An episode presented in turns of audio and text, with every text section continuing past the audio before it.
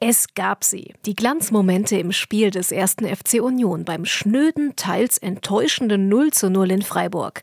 Für solche sorgte Innenverteidiger Kevin Vogt. Also, das ist schön, das nehme ich erstmal als Kompliment. Zwei Tage nach seiner Verpflichtung durfte der Bundesliga-erfahrene Vogt direkt in der Startelf ran und organisierte das Spiel der Eisernen, als täte er das schon ewig. Es war, auch wenn ich schon viele Spiele auf dem Buckel habe, natürlich schon auch ein Abenteuer, weil ein Tag Training mit den Jungs und dann äh, Startelf ist natürlich schon mal speziell. Das kann ich mir nicht vom Freisprechen. Deswegen wusste ich auch nicht genau, was in jeder Situation so passiert. Der blonde, tätowierte Abwehrhühne hatte ordentlich Programm.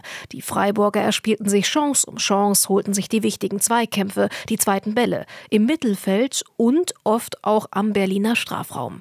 Gut, dass auch er für Glanzmomente sorgte. Kannst du eigentlich fast nicht halten, hat er trotzdem gemacht. Frederik Renault, bislang der beste Mann bei Union. Torhüter Frederik Renault parierte einmal mehr brillant, entschärfte unter anderem Vincenzo Grifos Kopfball aus drei Metern mit einem grandiosen Einhandreflex. Der Däne sicherte Union das 0 zu 0. Für das Spiel nach vorne hatten die Köpenicker eigentlich einen klaren Plan. Ja, also wir wollten, wir wollten mutig spielen, wir wollten nach vorne spielen, aber. Auch Trainer Nenad Bielica musste einsehen, dass sein Team über weite Strecken zu mutlos, zu harmlos agierte. Die langen Bälle kamen nicht an, schicke Kombinationen bis in den gegnerischen 16er hauten nicht hin. Ähm, beim alle Balleroberungen haben wir dann keine Klarheit gehabt in unserem Spiel. Wir waren nicht gut genug.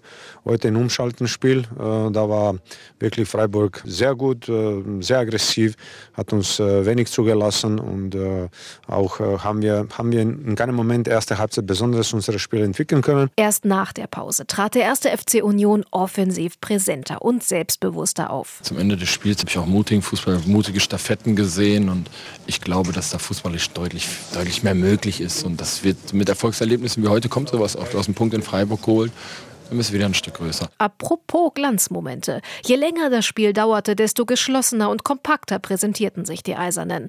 Es war nicht alles schlecht aus Sicht des ersten FC Union beim Remis in Freiburg. Winterneuzugang Kevin Vogt jedenfalls glaubt an eine positive Entwicklung. Ich war vorher optimistisch und bin jetzt noch ein Stück optimistischer. Dass es klappt mit dem Klassenerhalt.